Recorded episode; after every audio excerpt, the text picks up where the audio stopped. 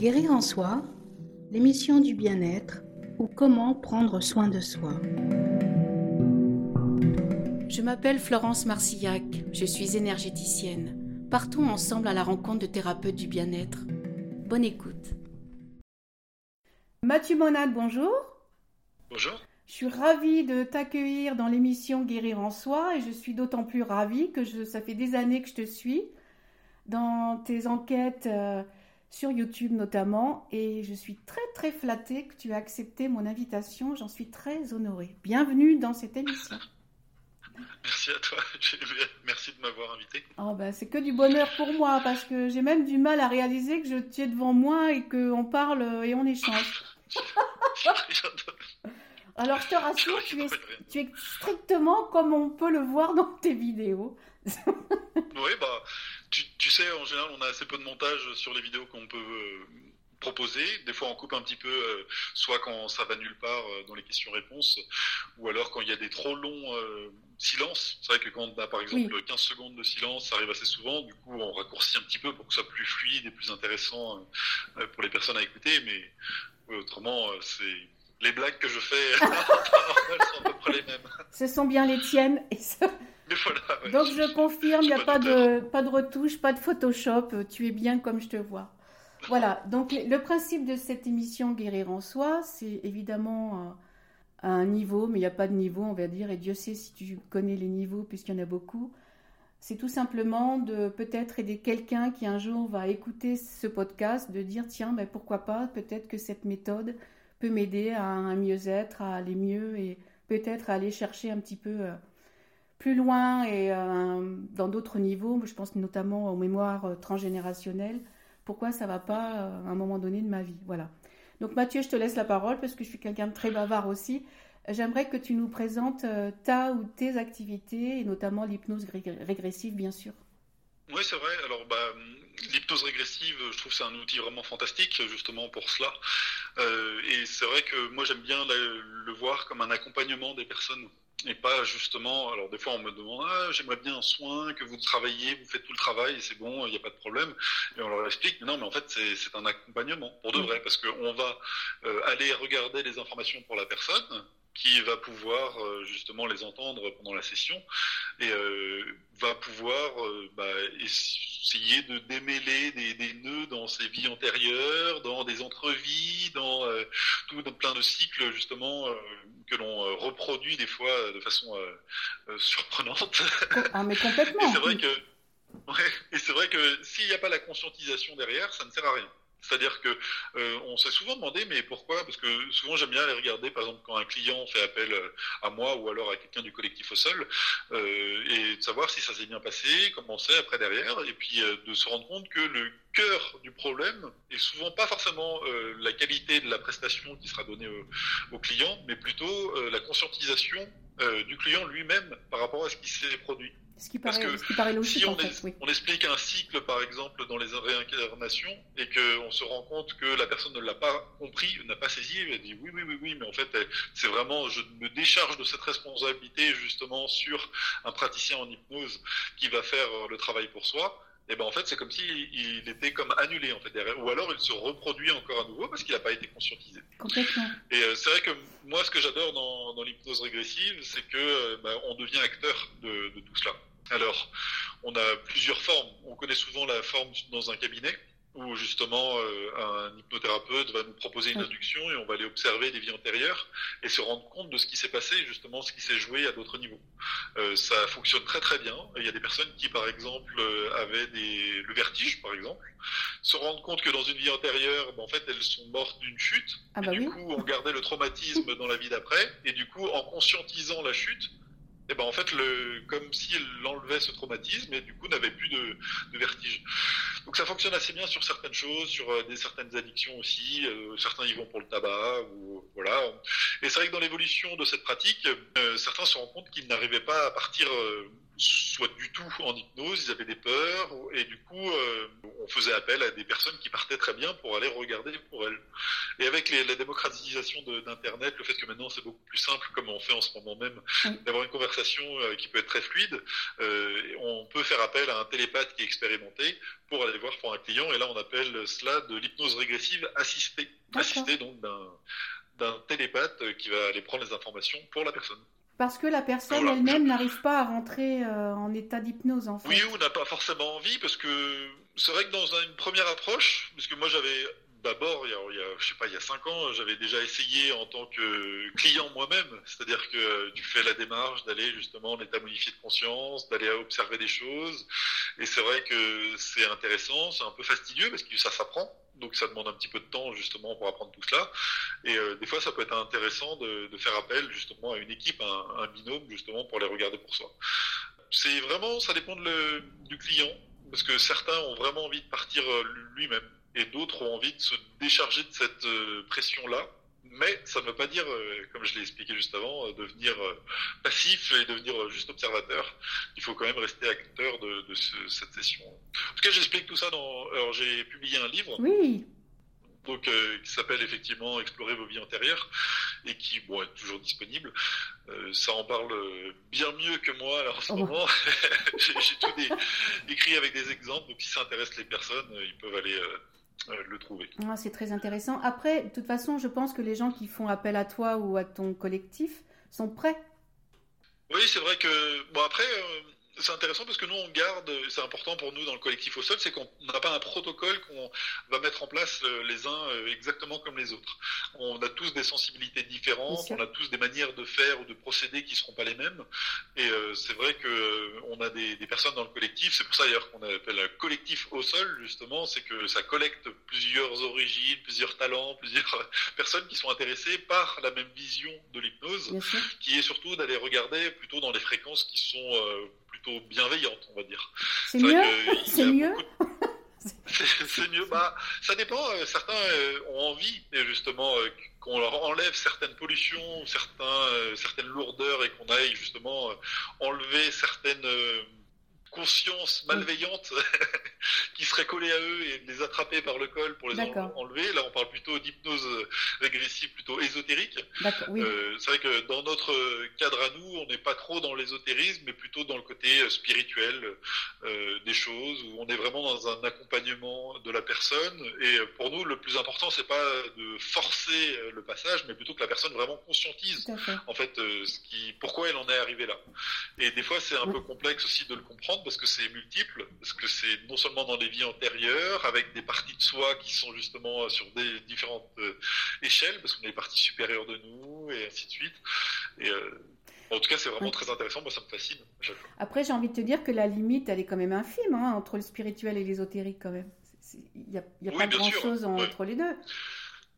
Mais tu sais, chaque, même un médecin traditionnel dans un cabinet aurait une façon de faire euh, différente que d'autres. Et euh, c'est vrai qu'on va avoir par exemple un médecin qui va arriver tout de suite te donner des, cachets, euh, des médicaments. Moi, c'est pas trop ma, façon de faire. Euh, je suis pas en train de le comparer à l'ésotérisme, mais en tout cas, c'est vrai que moi, je préférais savoir d'où vient la source du problème. et des fois, remonter loin, loin, loin, loin, jusqu'à arriver jusqu'à cette fameuse source du problème, qui des fois et bien souvent n'est même pas à l'origine dans une vie antérieure sur Terre, mais va bien plus loin que cela où on se rend compte que finalement, même la toute première incarnation sur Terre n'avait pas été décidée. Donc c'est pour ça que quand on va bien plus loin et remonter tout cela et euh, pouvoir conscientiser ce qui s'était passé à cette époque-là, euh, voilà, ça tout peut prendre une différente tournure après derrière. Ah moi je trouve ça extraordinaire, c'est qu'en plus, je, je t'apprends rien, mais c'est pour les gens qui vont nous écouter, c'est que ça va nous aider nous aider nous-mêmes et, et, tout à la limite euh, les générations d'après et les générations d'au-dessus il y a un nettoyage qui se fait qui est, magnifique dans le très générationnel. Euh. moi, je sais que par rapport à, ma fratrie, et on est beaucoup, euh, on est cinq filles, c'est moi qui suis là pour nettoyer. Donc, je, nettoie la lignée des femmes. Enfin, Enfin bref, je vais pas raconter ma vie. Mais... Tout, à fait, oui. mais c'est coriace, hein Je remercie les mamies. C'est vrai que ça c'est compliqué pour les vies antérieures, c'est que souvent les personnes s'imaginent qu'ils ont fait donc une incarnation, après une deuxième, une troisième, et que quand on va dans une session euh, d'hypnose régressive, on va aller voir ces vies antérieures. Cependant, moi, je fais le tri de trois groupes de vies antérieures. Le premier est vraiment celles qui nous appartiennent à nous donc à notre essence l'a réellement fait. souvent, c'est des vies antérieures qui reviennent perpétuellement, qui sont toujours comme un peu fixes, et elles sont, on peut y retourner. On a d'autres vies qui sont plus liées à du transgénérationnel, et souvent, elles vont souvent être, par exemple, en France, si notre famille vient de France, par exemple, et euh, on va pouvoir aller voir toutes les vies de nos aïeuls, et qui vont retomber sur nous. Et après, il y a une troisième euh, partie qui est euh, plus des vies qui rentrent en résonance avec euh, ce que l'on peut vivre au quotidien. C'est-à-dire que, imaginons que quelqu'un est fan des guerres napoléoniennes, et eh ben il va se trimballer avec lui tout plein de vies liées à Napoléon. Et des fois être Napoléon lui-même. Et, ah donc quand il retourne dans une vie antérieure, et eh ben, il va se retrouver marshal de Napoléon. Et, et en fait, c'est pas vraiment des vies qui lui appartiennent. C'est juste que dans sa vie, euh, il va rentrer en résonance avec des choses qu'il va traverser et qui vont comme se coller à lui, à sa sphère, et euh, voilà, qui aurait besoin d'évacuer. Donc c'est tout ça est difficile à expliquer. C'est pour ça qu'il faut se méfier aussi de se pas dire ah oui non mais moi avant j'étais Napoléon parce qu'on en a plein de personnes. Bah, il y a plein de Napoléon. Napoléon. Il y a plein de euh, Jésus-Christ aussi. parlant, c'est compliqué de. il y a plein de Jésus. Il y a plein de Jésus. voilà, il y a Effectivement, donc il faut, il faut se méfier un peu de, tout cela, c'est aussi mettre à, à distance. C'est-à-dire que euh, c'est bien d'aller euh, expérimenter ou aller euh, conscientiser une vie antérieure, mais après, qu'est-ce qu'on en fait? Il faut la mettre à distance, et dire voilà, pourquoi elle est là? Euh, pourquoi est-ce que j'ai besoin de la, les visionner aujourd'hui? Pourquoi j'ai peut-être aussi besoin de la mettre à distance? Et pas se dire, ça y est, en fait, c'était moi, je suis la réincarnation de Napoléon, pour donner cet, exemple-là.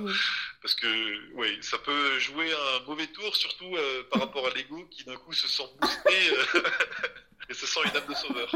Alors moi j'en connais quelques-unes des miennes, mais je, on le dira en off parce que voilà après j'ai du mal à dire à le dire déjà parce que je suis quelqu'un de très humble et euh, des fois je me dis mais pourquoi moi? Et puis un jour je me suis dit mais pourquoi pas moi finalement? Parce que voilà on choisit mais on choisit pas. Enfin voilà c'est ça se passe à un autre niveau. Dans ce que tu viens de dire juste avant, est-ce qu'il peut ça peut être le, cas aussi euh, avec notre famille d'âmes en fait? Oui, aussi, parce que les familles d'âmes, alors ça dépend ce que l'on appelle les familles d'âmes, mais si on imagine qu'on vient des Pléiades, euh, il y a plusieurs êtres qui viennent de cette origine-là et qui ont décidé de venir s'incarner sur Terre. Du coup, on retrouve des connivences et aussi des manières de, faire. Euh, ça, c'est très présent dans les ateliers, par exemple, que je propose, euh, des ateliers d'hypnose où des personnes se réunissent. Ah, en fait, on se connaît, on a la même façon de procéder aussi. C'est assez intéressant. Et par exemple, des personnes qui ont une connexion avec des dragons, par exemple, auront des manières de visualiser dans l'éthérique qui seront différentes que des personnes qui Pléiades. Bon. En tout cas, cette origine là Et c'est vrai que c'est tout à fait intéressant de connaître un peu son cheminement, euh, d'où on vient, comment on a fait pour venir s'incarner. Est-ce que c'est un choix? Est-ce que ça ne l'est pas? Est-ce que justement euh, ça n'a pas été un choix, mais ça peut devenir un choix? Parce que c'est ça qui est intéressant aussi, c'est que des fois c'est un peu des scénarios euh, comme au billard en plusieurs bandes. Ah oui. où, finalement on a été attrapé. Mais tiens, bah, pourquoi pas utiliser le fait qu'on a été positionné là sans notre volonté et euh, de bah, justement trouver un scénario lumineux là-dedans euh, pour venir euh, impacter ce qui se passe voilà avec sur Terre. donc c'est jamais non plus si simple, aussi simpliste aussi dans les scénarios. Et tout est en mouvement, donc c'est pour ça que c'est fascinant aussi. Bah, tu de toute façon, tu, tu m'apprendras, c'est certain, énormément de choses et tu me l'apprends aussi par tes vidéos. Je ne savais pas qu'on pouvait ne être incarné sans l'avoir choisi. Ah si, il y en a plein. Ah bah, j'ai envie de dire que 90% des êtres humains sont venus s'incarner sans l'avoir choisi. C'est énorme. Ouais, mais il y a un pourcentage à l'intérieur qui euh, justement font le scénario de multibande. C'est un peu complexe à expliquer, mais si on arrive sur Terre incarné trop lumineux, eh ben on se fait dégommer directement.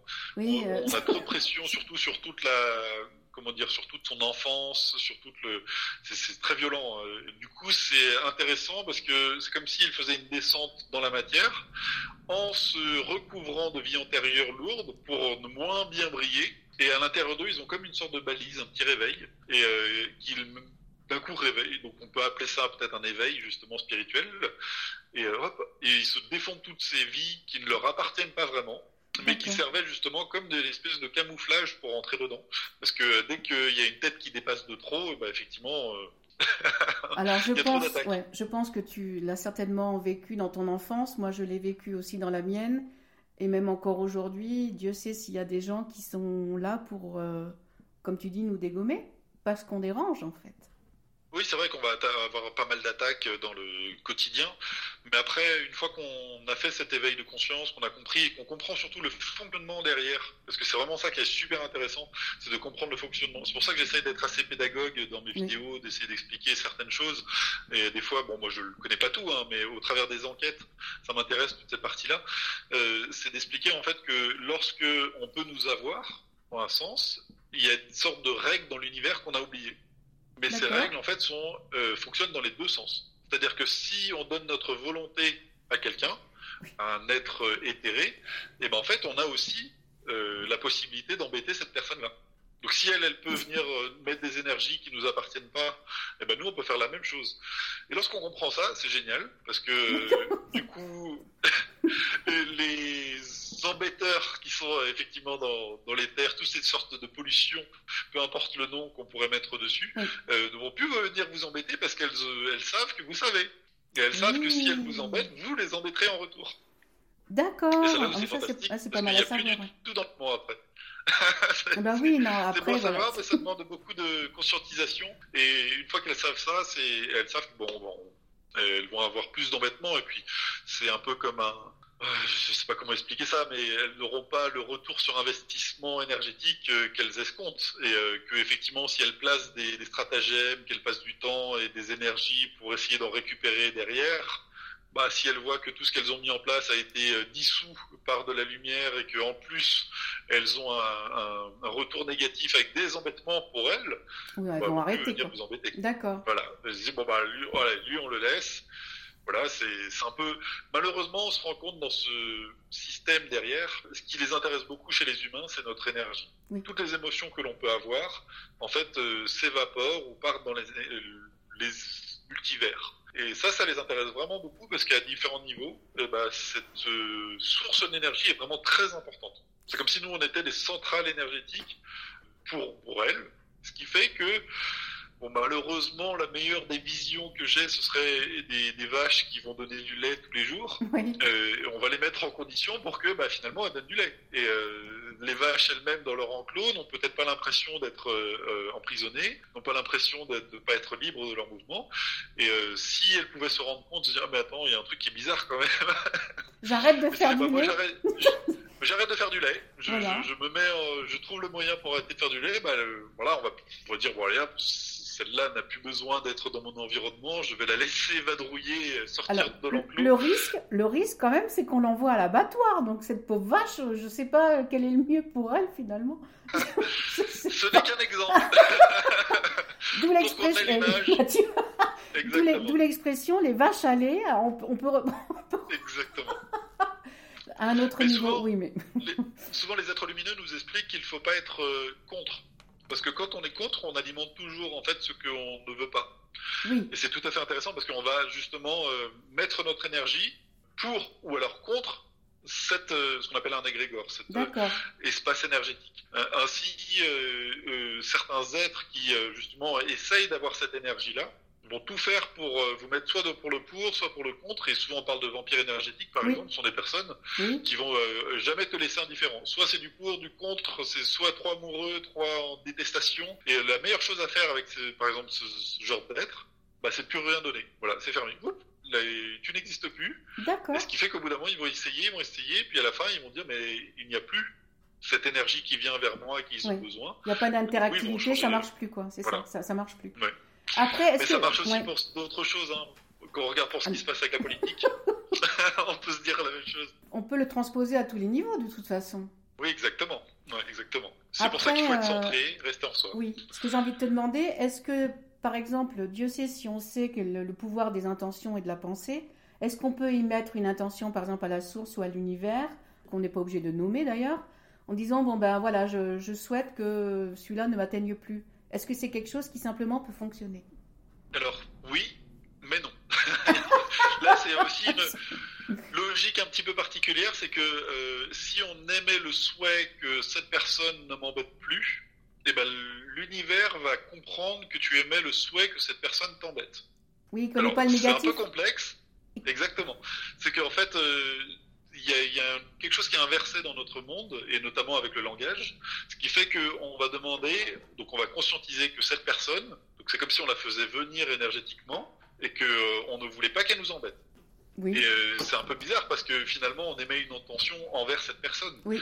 Et la meilleure des choses, en tout cas, moi je suis même surpris de ce dialogue avec l'éther, c'est qu'en fait il faut oublier cette partie-là et plutôt se projeter son regard sur ce que l'on veut d'accord. Et c'est un peu, c'est pour ça que c'est un peu complexe, mais c'est comme ça que finalement on fait venir à soi ce qu'on ne veut pas, justement parce qu'on ne veut pas quelque chose, mais du coup on le fait venir. Mais c'est très intéressant parce qu'on, je pense qu'on est beaucoup à agir comme ça en fait on a été conditionné aussi comme ça, on, ah, fonctionne ainsi.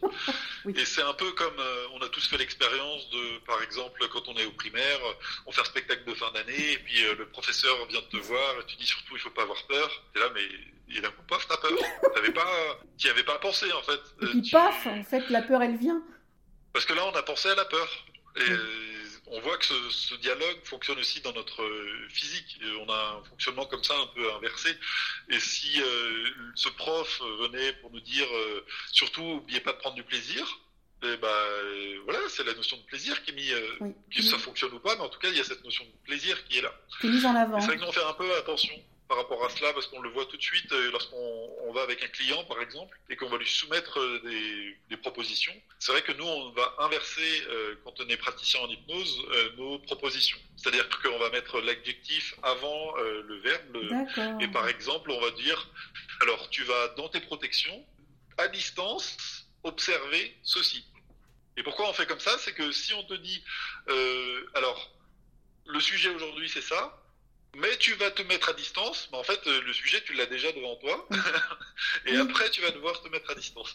Et c'est vrai que on fait très attention à tout cela, à mettre euh, exactement ce qu'on ne veut pas regarder, justement, et donc on fait attention à notre vocabulaire et à comment on va formuler les choses. Parce que par expérience, on sait que ça, se présente tout de suite.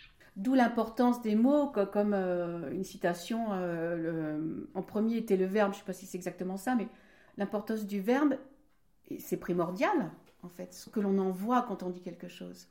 Ouais, mais en même temps, le verbe fait que ce que tu vas verbaliser n'existe plus. Alors là, c'est un, peu métaphysique et philosophique, ça va être complexe. Non, mais c'est très intéressant euh, aussi. oui. Là, je pense que la meilleure chose, c'est de lire le tout début du taoïsme. Et effectivement, euh, ça explique que euh, tout ce qu'est le Tao n'est pas le Tao. Pourquoi? Parce que vu qu'on a prononcé, verbalisé le Tao, et eh ben du coup, ça ne peut être que sa version à soi, et ça ne peut pas être la version commune de chacun. Ainsi, si moi je parle de la, de la source que je n'ai pas envie d'appeler Dieu, et qui au fond de moi s'appellerait plutôt la création, mais c'est plus à ce niveau ici en, en 3D, c'est mieux de l'appeler la source, pour bien comprendre. On sort du coup de la religion et de comprendre qu'on est issu de quelque chose tous ensemble. Ma version à moi de la source ne sera pas forcément la même version que pour tout le monde. Tout à fait. Pourquoi? Parce que certains sont dans euh, n'ont pas accès à cette source-là, sont par exemple dans de la fausse lumière, et que pour eux la, source c'est ça et que pour moi ce n'est pas du tout la même chose. Et c'est vrai que tant qu'on n'a pas conscientisé cela, et eh ben effectivement, on ne peut pas savoir. Qu'on n'a pas euh, ressenti, qu'on n'a pas ressenti aussi. C'est quelque chose que l'on peut ressentir euh, en soi quant à cette connexion qui est magnifique. Bah, par exemple, euh, Florence, alors je ne sais pas d'où est-ce que tu es originaire, mais si par exemple un Breton vient te voir en te disant j'ai envie de te faire goûter des crêpes et des galettes, tu vois, tu vas dire ah mais je connais, je suis allé à Montparnasse dans un restaurant, j'ai bien goûté. Et tu tu amènes un breton là-dedans, il te dira mais ça n'a rien à voir. mais pour toi, tu n'auras peut-être pas la notion parce que euh, si tu n'es pas breton. Si quelqu'un qui est breton te dira mais c'est ça en fait, c'est ça le goût parce qu'il le connaît. Et donc euh, tant qu'on n'a pas expérimenté quelque chose justement en voilà en particulier, bah, on a l'impression de connaître alors que peut-être on ne connaît pas. Mais ça marche pour tous, c'est pour ça qu'à chaque fois c'est en fonction de notre niveau de conscience et même les informations ou les enquêtes qu'on a pu faire sont en fonction de notre niveau de conscience euh, à nous, mais aussi à la personne qui va observer, regarder euh, les enquêtes. Donc le, champ d'interprétation ne sera pas forcément le même parce qu'une personne va justement le voir avec ses limitations à elle. Et même moi, enfin je veux dire, quand maintenant je réécoute des enquêtes que je faisais par exemple il y a plusieurs années, je me dis mais en fait oui, j'aurais dû poser ça comme question pour aller plus loin et certainement que ce sera la même chose si je continue dans plusieurs années à... Sauf qu'à ce moment-là, tu n'avais pas le niveau de conscience que tu as aujourd'hui. Exactement. En fait, pour moi, je n'ai pas du tout cette prétention de dire voilà, je sais comment ça se fonctionne dans le monde éthérique et je vais vous l'expliquer avec euh, les télépathes qui travaillent ou qui euh, collaborent avec moi. Moi, c'est plutôt la, version, bah, je, découvre et euh, bah, pourquoi pas le partager au plus grand nombre. Et c'est vraiment cette idée-là, d'utiliser cet outil qu'est l'hypnose régressive justement et de pouvoir proposer des explorations au sens large et de dire bah voilà euh, voilà comment ça de notre point de vue ça fonctionne. Et c'est pour ça que je mets tout le temps il n'y a pas de vérité. Alors je sais que certains euh, même aujourd'hui j'ai reçu un message je me disant mais pourquoi vous dites qu'il n'y a pas de vérité? Parce que au finalement euh, quand on voit les, enquêtes qu'on a fait sur l'apparition du virus par exemple à l'époque eh ben on voyait effectivement alors nous on voyait pas un virus en particulier mais on voyait qu'il y allait avoir une espèce de nuage noir qui allait se répandre qui allait sur le monde entier et qui et à chaque fois on a été plutôt assez juste. Alors même si je ne crois pas en les prédictions, parce qu'à chaque fois on voit que les, scénarios sont multiples, mais des fois en fait c'est comme si les lignes se, se fusionnaient pour être elles vont forcément passer par là. Il y a des, comme des, checkpoints, des lieux de passage. Des connexions là, on peut être effectivement. Mm. Voilà. Donc c'est pour ça, par exemple, qu'on parle souvent de l'ascension en disant ça aura lieu. Ça peut avoir lieu dans 2000 ans, ou ça peut avoir lieu dans une semaine. Ou dans cinq minutes. mais il y a, on voit effectivement, il y a un, après, il y a, voilà, il y a un passage. après, le, comment ça va avoir lieu et tout cela, on ne sait pas, mais on sait que ça va avoir lieu. Donc voilà. Donc c'est, c'est vrai que par rapport à, pour revenir à ce sujet des vérités, c'est vraiment important de comprendre que moi, je ne suis pas un scientifique, je n'ai pas effectivement un protocole déjà établi pour être sûr que ce que l'on va pouvoir proposer est très, va être efficace et va être véridique. Par contre, euh, je travaille avec plein de télépathes, et ce qui fait que lorsque je soumets un sujet, et que, euh, je sais pas, imaginons, le sujet sera Nibiru, voilà, qu'est-ce que tu as? Et euh, si effectivement avec un groupe de télépathes ils me disent bah là je le vois il va rentrer dans notre système solaire. Ah bon ok. Et que après je travaille le lendemain avec un autre groupe de télépathes ils me disent la même chose et là encore la même chose. De mon point de vue qui sera juste un point de vue empirique juste de, ma perception à moi, et ben effectivement, je, trouve que c'est validé du coup et que je peux euh, diffuser sur Internet. Savoir que sur toutes les enquêtes, la moitié partent à la poubelle. C'est vrai? Parce que euh, j'arrive pas à voir justement cette. Euh, ouais, mais c'est important parce qu'il faut pas non plus donner des contre-vérités. Et, ah bah non, c'est pas le but. J'ai pu même, même en donner au tout début où effectivement je pensais que certaines choses étaient, comment expliquer, avait une certaine forme, et en fait, je me suis rendu compte que les formes étaient multiples et que ça n'était pas forcément la vision énergétique des choses, n'était pas la vision euh, physique des choses. C'est celle que tu avais à ce moment-là, euh, en fait, toi. Dans cette vision, c'est oui, celle ça, que tu avais toi à ce moment-là. C'est surtout de remettre dans son contexte et euh, surtout sur quel plan on a pris l'information. Par exemple, tout simplement la forme de la Terre. J'en ai fait une enquête et à chaque fois on voit la Terre comme espèce de boursouflure, comme si elle était posée sur une planète euh, énorme. On la voit comme ça. ça et on dit ah en fait ça veut dire que la forme de la Terre est comme ça. Non non sur un point de vue énergétique. Donc ça veut dire que il y a une sorte euh, c'est comme comme nous on voit nos corps à nous énergétiques comme si justement elle gardait tout ce qu'on pourrait appeler le bas astral. D'accord. Et que bah, ça, ça crée une poche sur laquelle on serait comme posé, alors qu'en fait ce n'est pas le cas. Euh, à l'inverse, quand on monte plus haut, on a l'impression que les pôles rentrent les uns dans les autres, euh, comme un, peu comme une sorte de terre creuse. Mais c'est très intéressant de voir qu'au niveau symbolique, elle est complètement plate. Mais attention, là, si on dit ces informations, bah moi je vois la Terre plate, ça veut dire bah tiens, la, Terre est plate. Alors qu'en fait, non, non, pas du tout. Et euh, si on la voit d'un point de vue physique, bah on est déçu parce qu'il y a moins de surprises. Ah, mais il y a, plein de choses, par exemple, même quand on parle de l'intraterre, nous, eh ben, on ne voit pas une Terre qui, à l'intérieur, dans le physique, est effectivement creusée ou euh, avec un. Mais on voit plutôt des êtres qui ont la capacité de créer des plans dans des plans, donc des plans énergétiques. Et donc c'est comme si pour eux, ils rentraient dans une cavité, donc une cave, on va dire, ou une grotte, et qu'ils avaient la capacité de comme agrandir cet espace pour en créer un, nouveau. Et cet espace peut être euh, incroyablement grand. Et, euh, et, pourtant, dans notre physique à nous, eh ben, on est dans un espace qui va peut-être faire 1000 mètres carrés. Alors qu'en fait, on a l'impression que c'est une terre dans une terre. Et parce que c'est pas sur un même plan, c'est ça en fait? C'est ça, ouais. Donc c'est pour ça qu'il faut vraiment faire attention et que moi je rentre en bataille, je ne sais pas si c'est le bon mot, mais en tout cas euh, euh, avec les, personnes avec qui je collabore pour dire attention parce que souvent des clients viennent nous voir et disent ah moi j'aimerais bien un soin et on dit non non c'est pas un soin c'est un accompagnement. On n'est pas là pour euh, soigner des choses et c'est vrai que des fois dans cet état modifié de conscience, et eh ben des fois on a des surprises. Par exemple, j'ai déjà eu euh, le cas d'une personne qui venait et puis on lui a vu, mais c'est bizarre, là je te vois une masse euh, et elle, elle envoie un message en nous disant bah oui c'est normal, j'ai un cancer du sein, tu vois. et en fait on va à l'origine effectivement de pourquoi ça est arrivé d'un point de vue énergétique. On voit et puis à la fin on se rend compte que dans notre présent il n'y a plus cette euh, masse. Par contre là il faut absolument faire très attention parce que un client pourrait se dire mais ça y est je suis, je suis guéri. Alors que non, non, non. Nous, on va juste travailler sur le plan justement de la partie éthérique. Donc, si on est des poupées russes, nous, on arrive à accéder à, la partie au-dessus, voilà, aux parties tout au-dessus.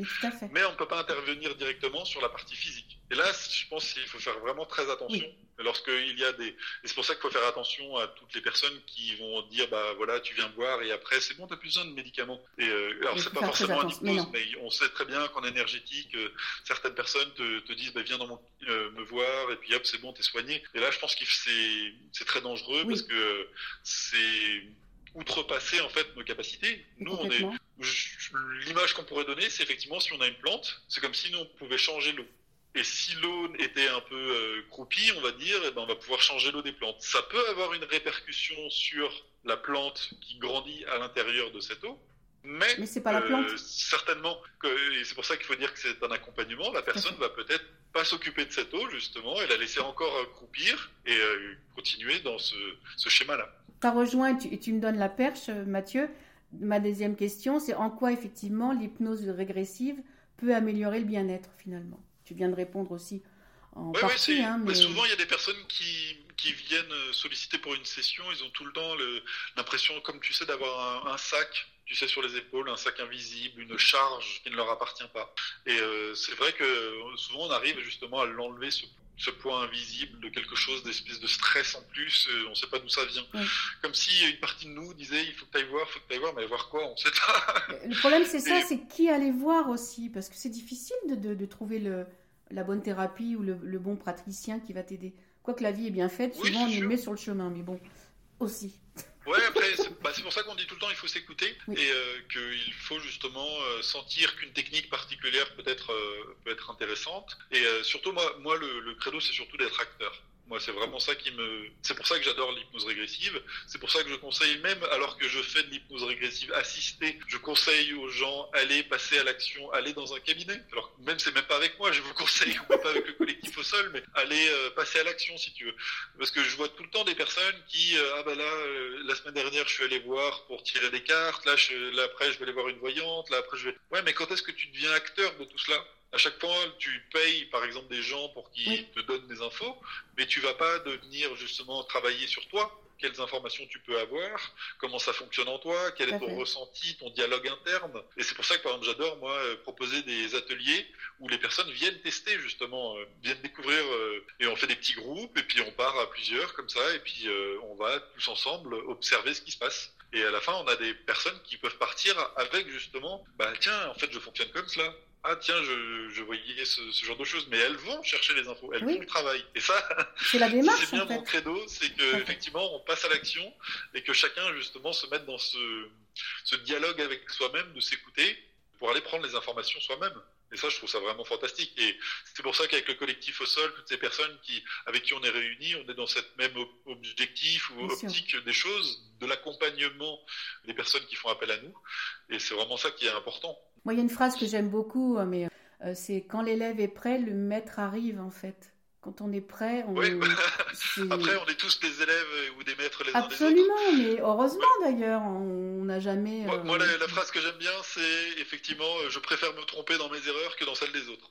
Et je préfère partir effectivement, que ce soit moi qui soit justement dans un état modifié de conscience, observer ou percevoir certaines informations qui sont peut-être fausses euh, et je m'en rendrai peut-être compte euh, dans six mois, mais ça fait partie d'une évolution. Absolument. Parce que justement, je me suis trompé, je me suis dit, ah, mais en fait, oui.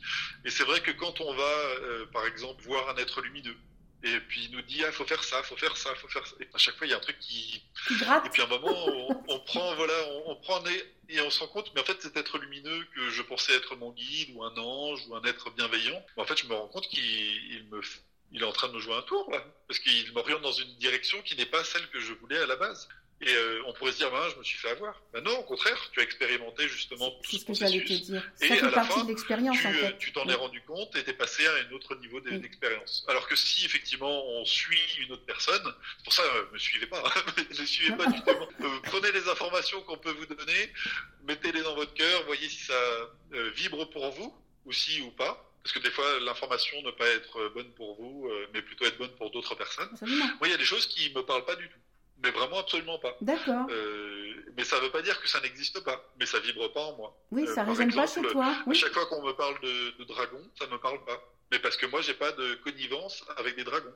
Mais peut-être que dans mon futur, peut-être qu'il y aura quelque chose qui se passera avec des dragons. Par contre, tout le côté euh, justement des galactiques ou de ces êtres qui sont venus avec ces vagues de volontaires de Dolores Cannon, ça, ça me parle, mais à 200%. Tu as Je fait une émission il n'y a pas longtemps d'ailleurs, hein, ça, je l'ai écouté. oui, oui, de, de continuer à. Parce que moi, Dolores n'est plus là pour continuer euh, le, euh, ces explorations, mais effectivement, les vagues continuent. Et euh, on est même à peu près à la cinquième vague. Il n'y a même plus de vagues tellement maintenant c'est constant, en fait. des... Et euh, c'est intéressant de voir comment, justement, il y a des êtres qui sont venus d'une location en particulier, donc par exemple les Pléiades, pour donner un exemple, et euh, ils sont venus pour venir agir à certains niveaux en fonction de leurs compétences à eux. Et après, certaines personnes qui sont, euh, par exemple, plus ma génération, c'est plutôt par exemple euh, Arthurius, euh, les Arthuriens, euh, qui sont venus. Pourquoi? Parce qu'ils viennent émaner par rapport à une certaine euh, capacité, par exemple, ou euh, certaines possibilités de justement d'arriver. C'est vrai que si on est dans ce dialogue, mais qu'il n'y a pas encore commencé un dialogue, ça sert à rien de venir. Ah oui. Et les générations avant nous qui ont vraiment déblayé le chemin, c'est pour ça qu'il faut vraiment leur être euh, redevable de tout- toutes ces personnes qui sont les premières générations qu'on qu'on mis comme ça justement euh, pour créer le sillon un peu dans, dans la terre, graines. voilà, alors qu'il n'y avait rien, Mm. pour qu'on puisse après euh, poser des graines et plus tard des gens viendront euh, arroser pour Moi, que ça justement ça puisse pousser de partout. C'est Bah, voilà, c'est un travail voilà, à plusieurs niveaux euh, qui demande du temps, mais euh, on voit bien qu'à chaque fois, en fonction des- de, de d'où on, d'où on vient, avec nos origines, eh ben, on peut venir peser tu vois, des graines, les arroser, s'en, Mm. s'en occuper. Moi, je trouve que ça donne une dimension plus humaine, mais dans sa globalité. On est tous là et on amène chacun son arrosoir, son eau, sa graine, son soleil, sa lumière. Et je trouve ça magnifique. C'est vraiment l'intérêt commun, on va dire, de. de, de, Ouais, de- de- oui, De, de travailler les uns avec les autres. oui. Cette ça, interaction, en fait, qui est magnifique, oui. Ah bah oui, c'est moi je trouve ça génial. C'est-à-dire que chacun individuellement est un peu impuissant par rapport à cette situation, mais si on met son travail justement en collaboration avec d'autres, et ben là ça devient fantastique et euh, magnifique. Et c'est vrai que ça c'est génial. Ça multiplie les possibles. Et c'est pour ça, euh, peu importe ce que vous faites, mais euh, trouver des personnes avec qui collaborer, pas rester dans son coin pour justement trouver des, des solutions par rapport à tout cela. Peu importe, hein, chacun. euh, voilà, Ah. c'est pour ça d'où l'idée justement du, du collectif au sol. Je vais te dire une anecdote. Le- il n'y a, il y a pas longtemps, je suis allée voir un ostéopathe et euh, il me dit Mais je vois, je vois votre lumière. Il me demande ce que je fais comme travail. Donc, je suis secrétaire. Il me dit Mais c'est comme si vous mettiez une lampe dans un tiroir, votre lumière, elle ne sert à rien, il n'y a personne qui la voit. Je dis Oui, merci, c'est gentil. Mais- gentil. Oui, mais après, comment tu la, comment tu la diffuses, ta lumière? Alors, c'est certainement quelque chose que je dois trouver par moi-même.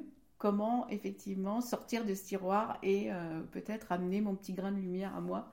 Alors n'est-ce pas déjà l'occasion, au travers de cette euh, interview et des interviews qui sont faites avec euh, d'autres personnes, justement de peut-être donner de l'ampleur à un message que certaines personnes peuvent porter?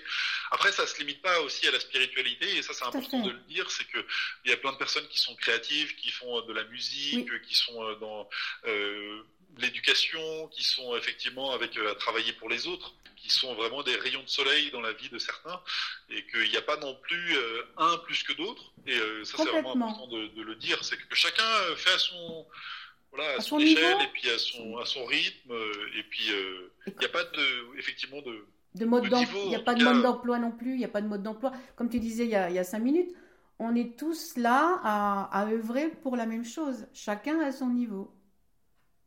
C'est ça. Et, même, des fois, on voit même que les forces involutives, tous ceux qui nous mettent des bâtons dans les roues, eh ben, quand on monte à des niveaux un peu plus euh, élevés, ils se rendent compte que, bah, en fait, c'est comme s'ils jouaient aussi indirectement le jeu de l'évolution euh, de, de, ces personnes. Après, ce mot d'évolution n'est pas forcément toujours très juste parce que finalement, on a juste à redevenir ce que l'on est déjà ou se rappeler à soi-même, donc il n'y a pas de, effectivement de niveau à atteindre. Mais en tout cas, c'est intéressant de, de, le voir dans cette perspective-là. Et euh, c'est quand on parle avec des parties supérieures, souvent c'est assez intéressant parce qu'elles sont un peu comme un professeur qui nous regarde, par exemple à l'université, et qui te dit, euh, voilà, là il faudrait peut-être que tu te mettes au travail parce que, euh, par exemple, tu vas être en retard. Peut-être que tu t'y mettes. Hein, Tu vas dans la mauvaise direction. Là, tu vas là. Là, tu vas là. Et puis, à bout d'un moment, le, le prof se dit bon bah attends, je vais la laisser se prendre le mur. Quel est par exemple justement euh, un problème? Alors des fois ça se manifeste de différentes façons, mais on a même vu des personnes par exemple faire un burn-out et euh, se rendre compte que ce burn-out était fait comme téléguidé par les êtres lumineux au-dessus, qui voulaient justement à un moment que bah quand est-ce que tu vas comprendre Oui, parce que certaines personnes sont, je peux comprendre aussi, hein, on est dans un quotidien assez particulier où euh, justement on peut avoir une situation assez confortable, on est qu'un mari ou une femme, euh, des fois que bon, oui, mais bon, c'est une situation matérielle qui est assez bien, le travail n'est pas super, mais euh, j'ai un bon revenu, j'ai une maison de campagne, et puis il y a tout, il y a le petit train-train, tout va bien. Et puis il y a comme une petite voix à l'intérieur qui te dit oui, mais tu aurais dû par exemple faire des études d'art ou alors te lancer dans la musique ou euh, justement la spiritualité. Et à chaque fois, elle est là, cette petite voix là, qui mhm. te dit euh, comme si tu étais venu pour quelque chose en particulier. Et euh, ça, c'est vraiment super de se dire qu'il y a peut-être un champ justement dans lequel on est vraiment très bon. Oui. Un peu comme si on était des Mozart d'une discipline en particulier et qu'on s'était dit bah tiens et si je venais sur Terre pour bah, jouer les, mes notes de musique?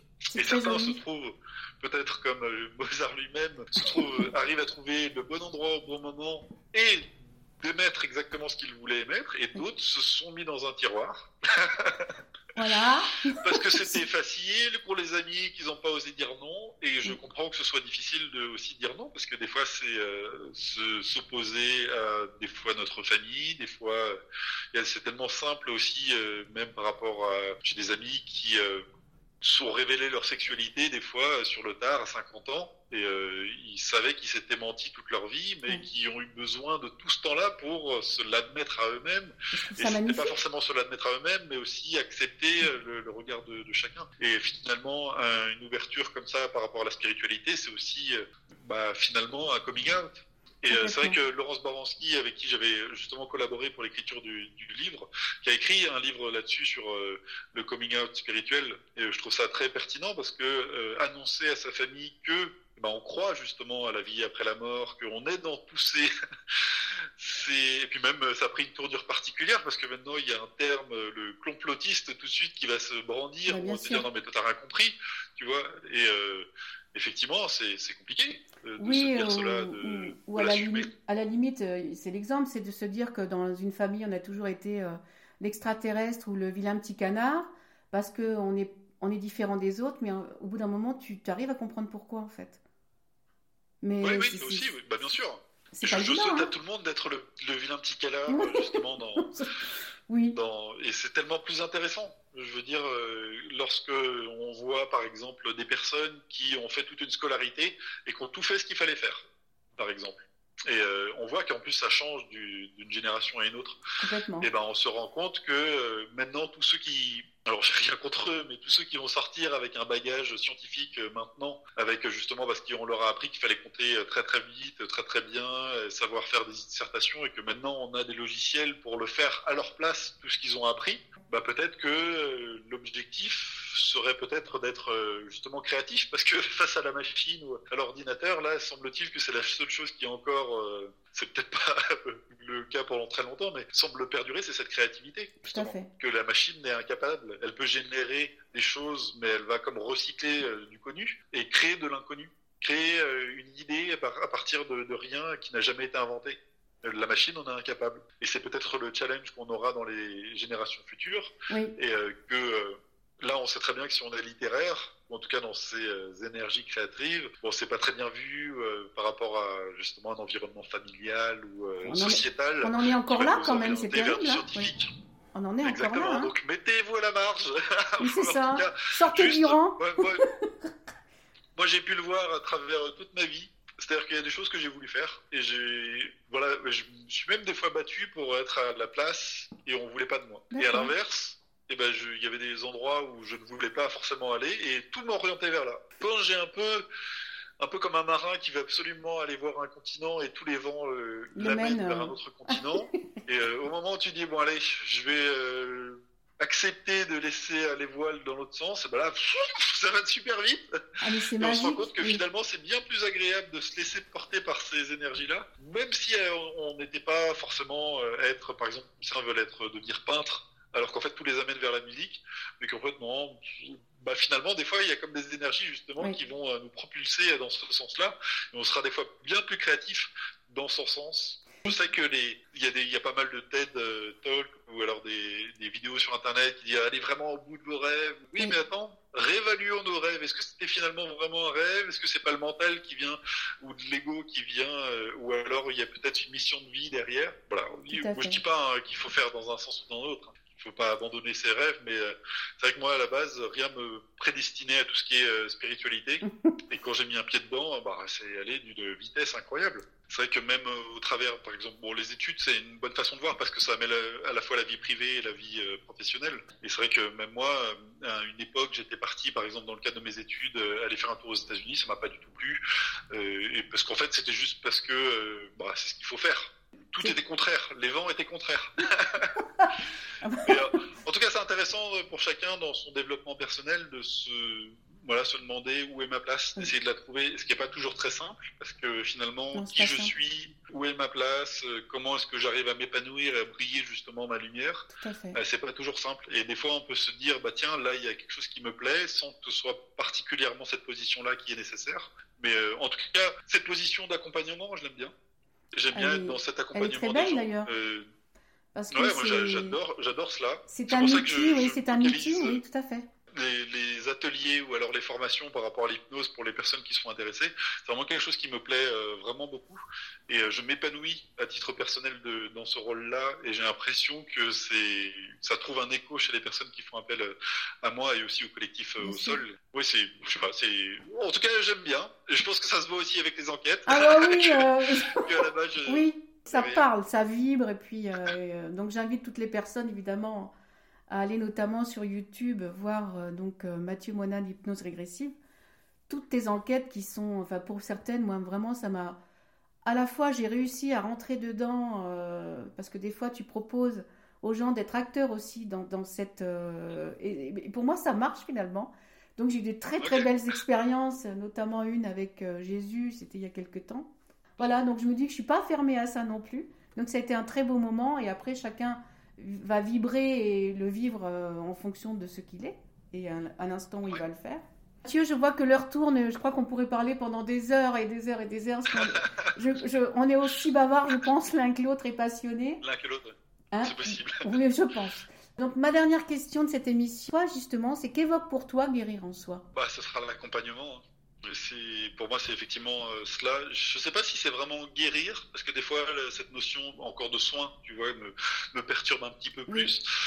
Alors que de démêler une pelote de laine euh, où on a effectivement toutes les, pour y voir clair, ce serait plutôt comme ça que je verrais les choses. Alors, ces fils peuvent être effectivement toutes ces vies antérieures avec des nœuds à l'intérieur euh, qu'il faut aller euh, conscientiser, conscientiser le pourquoi du comment. Des fois qui ne sont pas nos, nos, vies. J'ai des fois un client une fois qui me dit écoute, euh, bah, j'ai fait la session, c'était génial, tout m'a bien parlé, tout est, mais j'ai rien ressenti sur moi. Par contre, j'ai vu ma vie, toute ma famille autour, et ils sont changés quoi. Parce qu'à chaque fois, c'était que des mémoires transgénérationnelles, et un peu, peut-être c'est ton cas pour toi, euh, où la personne va finalement faire le travail pour les autres. oui, mais c'est beau, parce que quelque part, il en faut un ou une Exactement, exactement. Il en faut un. Et puis si ça peut aider justement, parce que la personne était finalement un peu déçue que ça n'ait pas eu lieu, euh, ce retour sur investissement, on va dire, sur elle. en même temps, son environnement familial s'en voit justement amélioré, donc elle était tout à fait contente. Et, et maintenant, elle va pouvoir justement échanger, parce que c'est aussi quelque chose qui est important, c'est de trouver cette cohérence. Et euh, cette cohérence n'est possible que si elle peut être multipliée par le regard des autres. De trouver ce regard des autres, encore faut-il qu'ils le comprennent, qu'ils conscientisent ce que l'on peut faire. Je sais que c'est pas toujours évident, euh, même moi dans mon bien, quand on arrive ce moment, ou même des fois dans un dîner où euh, on te demande quelle est ton activité professionnelle, par exemple, et que tu commences à en parler Bon, des fois, tout le monde passe à autre chose, mais des fois, c'est quoi en fait? Et tu commences à expliquer, et que ça intéresse quelqu'un, et tout le monde te regarde, genre, mais qu'est-ce qui se passe? Vie antérieure Mais ça va résonner à un moment, à un moment donné, quelque part. Comme on disait tout à l'heure, euh, c'est quand on est prêt qu'on va, suivant telle méthode ou telle thérapie, et ça va parler, et puis ça va aider, et ça va ouvrir quelque chose. Oui, c'est ça. Je me souviens d'un ami qui avait fait une expérience de mort imminente et qui nous avait justement lors d'un dîner euh, expliqué cela, qu'il a été parti dans le coma et qu'il avait vu plein de choses de l'autre côté. Et euh, bah, moi j'avais envie de poser 15 000 questions à ah bah, euh, je pense que j'avais 17 ans et j'étais là, mais j'étais sidéré en fait que personne n'en pose. Et du coup moi je suis allé après coup lui poser toutes mes questions. Et ce qui m'avait choqué, c'était pas tant les réponses qu'il allait me donner, qui me semblaient très pertinentes, mais le désintérêt des personnes qui avaient écouté le même discours que moi. Je, je trouvais ça fascinant en fait tout ce qu'il expliquait sur justement euh, cette montée, ce qu'il allé voir euh, de l'autre côté, les messages qu'il avait eus et euh, ce retour, le fait de voir le bloc opératoire et tout ça. Et ce qui est intéressant aussi, c'est de, voir que dans, par exemple même dans le collectif au sol, on a des personnes qui sont justement chirurgiens des fois, qui sont dans le milieu médical, qui sont infirmiers. Il y a beaucoup d'infirmières qui, qui viennent du côté-là, parce qu'ils ont l'impression justement que le côté médical ne répond plus à ce qu'ils cherchaient justement et l'accompagnement peut-être ils le trouvent dans le côté plus euh, spirituel euh, par rapport aux gens.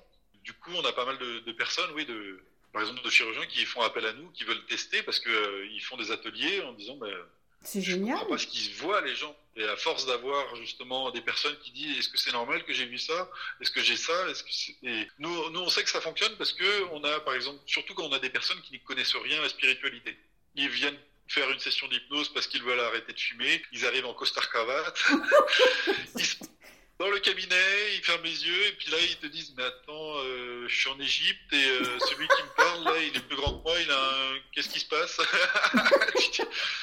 C'est bah, tu es en train de voir effectivement ce qu'on a l'habitude de voir en permanence et c'est pour ça que Dolores Cannon est super intéressante parce que elle avait plein de clients qui se relayaient et se connaissaient pas les uns les autres. Parce que c'est vrai qu'on pourrait se dire, pour les télépathes qui travaillent avec moi, sont dans le milieu éthérique. Ils connaissent, ils voient un peu ce qui se passe, on parle, ils voient les enquêtes qu'on fait les uns avec les autres. Donc ils pourraient se dire, bon bah finalement ils rebondissent les uns sur les autres aux informations qu'on peut trouver. Alors que quand on a quelqu'un qui vient de nulle part, qui te dit justement en costard cravate, euh, non mais de toute façon moi tous les trucs là, les ovnis, alors là n'importe quoi, ce sont que des gens qui euh, qui ont trop fumé. C'est drôle. Et qu'ils se retrouvent un peu malgré eux à observer une vie antérieure. Mais j'étais comme ça en fait. C'est pour ça que j'arrive à les comprendre. C'est que euh, j'ai fait de longues études. Euh, j'ai effectivement eu cet esprit très cartésien pour moi, on meurt, c'est fini. Il n'y a rien. Y a, euh, le cerveau était HS. Voilà, il n'y a plus rien. Sauf que quand on fait une vie, justement, on va dans une vie antérieure. Que par exemple, j'avais une vie où j'étais par exemple en Allemagne un chevalier, il y avait une bannière avec un nom euh, sur un château, et que euh, on était en guerre particulière avec des teutons qui sont très loin, et qu'en fait euh, j'avais la date, j'avais tout, et que maintenant avec Wikipédia c'est très facile d'aller voir et de se rendre compte que bah, j'ai retrouvé effectivement la date correspondait pile poil et qu'il n'y a que deux ans de guerre sur ce territoire-là euh, et que la, bannière existe bien, c'est bien le bon voilà, maintenant on peut tout aller vérifier. C'est génial. Mais même des fois le nom, le nom ne correspond pas au nom actuel mais au nom historique. Bien sûr. Et euh, là on se dit mais waouh, c'est incroyable. Là où c'est complexe pour nous, c'est qu'on aimerait bien pouvoir vérifier en permanence mais qu'on ne décide pas. Des fois, on voudrait retourner, aller creuser, se dire, bah tiens, on peut donner la preuve à des scientifiques, justement, de dire, bah attends, euh, là, c'est, ouais, ça marche. Renouvelons l'expérience, mais ça marche plus. C'est que, ouais, ils veulent pas qu'on, entre guillemets, on joue, qu'on rentre dans ce. Il y a des vies qui ont besoin d'être expérimentées à ce moment-là pour une raison particulière. Et si on commence à effectivement vouloir y jouer, c'est comme si ça les intéressait pas. Euh, euh, l'expérience qui a été faite sur Nicolas Fraise est intéressante, où justement il a cette capacité de sortir de son corps. Et euh, le problème pour lui n'était pas de sortir de son corps, mais de, de, rester dans la logique du scientifique qui était en place. C'est-à-dire que souvent on se dit ah moi si j'ai déjà entendu ça. Si j'avais la capacité de sortir de mon corps, j'irais voir ma voisine se changer, tu vois. Euh, euh, Quelle idée Passe. Et, ce qui est très, très intéressant, c'est qu'une fois qu'on sort de son corps, on perd tout le lien matériel à son corps, notamment les pulsions sexuelles. Et on n'a aucun intérêt à aller observer sa voisine. mais vraiment plus aucun. Cette envie n'existe plus, du coup on va suivre une luciole et puis euh, partir comme cela. Ce qui fait que le problème était pour lui, d'après ce les, interviews qu'il a fait, était euh, non pas de sortir, mais en fait de retourner dans ce procédé, d'aller bien voir une image dans une pièce voisine et de rapporter l'image. Ça lui paraissait d'un ennui apparemment euh, sidéral, euh, parce que ça n'avait aucun intérêt de valider ses perceptions une fois qu'il était de côté. Surtout par rapport à ce qu'il pouvait faire en sortant de son corps. Est-ce que je peux me permettre une dernière question, Mathieu, puisque bah j'ai le bonheur de t'avoir en face de moi quelle est la plus belle, si tu veux bien en parler, bien sûr, ton plus beau souvenir ou ta plus belle, euh, ton plus beau message ou ta plus belle guidance que tu aies pu faire? Pardonner. Je pense que c'est ce qu'il y a de, effectivement de plus difficile, mais aussi de plus beau. Parce que des fois, ce pardon n'est pas forcément quelque chose que l'on a l'impression de devoir donner à l'autre. Et effectivement, c'est euh, assez particulier, mais c'est peut-être la plus belle chose. Euh, pour le coup, c'était pour moi paradoxalement, euh, ce serait pas forcément mon travail euh, que je fais justement lié à la spiritualité que je mettrai en avant, mais plutôt le pardonner, euh, de pardonner effectivement. Parce que c'est finalement pardonner à l'autre, c'est comme se pardonner aussi à soi-même, parce qu'on voit souvent que ce lien euh, bourreau victime, et eh ben en fait se répète, et de pouvoir expliquer ou de conscientiser que bah je te pardonne. Et même des fois pardonner l'impardonnable, bah, fait qu'on arrête aussi le cycle et qu'on arrête de se mettre dans ce rôle de victime qui est tellement euh, tellement agréable. On se dit que non, non, je suis victime, mais non, c'est tellement agréable. On c'est pas de ma faute en fait. C'est pas de ma faute. Là, je peux pas, mais c'est pas de ma faute. En plus, on se, on se trouve toujours des possibilités. Hein, mais je peux pas. Mais regarde, là, en plus, on m'a embêté. Là, ah, j'ai pas pu, j'ai loupé le bus, j'ai pas pu, j'ai ça, j'ai pas pu, j'ai ça. Mais j'ai pas pu, c'est à cause de, de lui. On, on, est acteur, encore une fois, là, de, de sa vie et de ce que l'on expérimente. C'est aussi pour ça, pour euh, se dire je, je me pardonne, j'accepte que tu me pardonnes, que je te pardonne. Et c'est vrai que ce que l'on connaît avec euh, Oponopono est vraiment très intéressant à explorer. Euh, je pense que c'est vraiment un très bel outil. Mais encore faut-il le faire en conscience et pas le lancer une, une idée en l'air. Et c'est vrai que une fois quand une fois, on m'a posé la question, euh, bah, justement, qu'est-ce que tu pourrais donner comme conseil? Et euh, mon dernier conseil, c'était effectivement de, bah, de, pardonner, aussi de dire je t'aime aux proches euh, qui sont. Parce que je peux voir dans l'accompagnement que je fais avec beaucoup de gens que certains vont se créer des, des, vies et des vies juste pour, à la fin, avoir une reconnaissance de notre famille, qui finalement, notre famille se dit mais non, mais il n'y a pas besoin de leur dire que je les aime. C'est tellement évident, c'est ça évident. Oui, mais ça n'a jamais été véhiculé, conscientisé, expliqué. même prononcé euh, quand je vois le nombre de personnes où on se met dans des situations euh, vraiment euh, de difficiles, on va aller chercher quelque chose qui n'arrive jamais finalement, et qu'une fois qu'on a effectivement ce ah, je suis fier de toi, je t'aime, mm. bah, autant épargner cela aux autres et leur faire savoir le plus tôt possible, leur dire voilà, écoute, je suis fier de toi, je t'aime. C'est vrai qu'il y a une pudeur souvent dans notre société à dire ce genre de choses alors que ça pourrait tellement bénéficier à la personne qui s'en sent, euh, voilà, euh, ça enlève un poids justement. Alors on, dire, on, gagnerait, on gagnerait du temps aussi. On gagnerait du temps, on ferait gagner du temps aux autres, et peut-être qu'on obtiendrait ce qu'on aimerait des autres, alors qu'on ne le donne pas. Et euh, c'est souvent ce que l'on on aimerait que les autres viennent s'excuser à nous alors qu'on s'excuse pas à eux. On aimerait qu'ils nous disent qu'ils nous aiment alors qu'on ne va pas les voir en leur disant. on va pas leur dire provoquons cela, ce serait mon conseil. Que d'abord, c'est de ne pas se dire à nous-mêmes qu'on s'aime. Bien sûr. Qu'on s'aime et C'est pour ça qu'avant de pouvoir pardonner aux autres, il faut se pardonner à soi-même. et avant de pouvoir aimer les autres, il faut s'aimer soi-même. Et c'est pas toujours évident. Non. Parce que des fois, on, limite tout cela à une allure ou un physique particulier. On se dit qu'on n'est pas forcément euh, au standard. Alors qu'il faut transcender cette vision-là, je pense. Et puis aller voir ailleurs. Sur cette très belle parole d'amour, puisque ce n'est que ça depuis le début. il, y a beaucoup, il y a beaucoup d'amour tout autour de nous. Donc merci à l'univers pour ça. Merci Mathieu de m'avoir accordé euh, ton temps et je sais combien il est précieux. Merci pour tout ce que tu fais, pour tout ce que tu es et pour tout ce que tu nous eh ben, apportes. merci d'être euh, cette caisse de résonance alors du coup. Ah, merci, c'est joli. On a aussi besoin de, des partages et que si on évolue effectivement dans notre coin et si peut-être j'ai une qualité, c'est peut-être de réunir les gens et de moi regarde si je peux aller regarder tout ça, c'est bah, surtout parce que j'ai des télépathes euh, ou d'autres opérateurs qui travaillent avec moi et qui justement ça fait effet boule de neige. Et, euh, ça commence comme ça, j'ai envie de dire. C'est le but.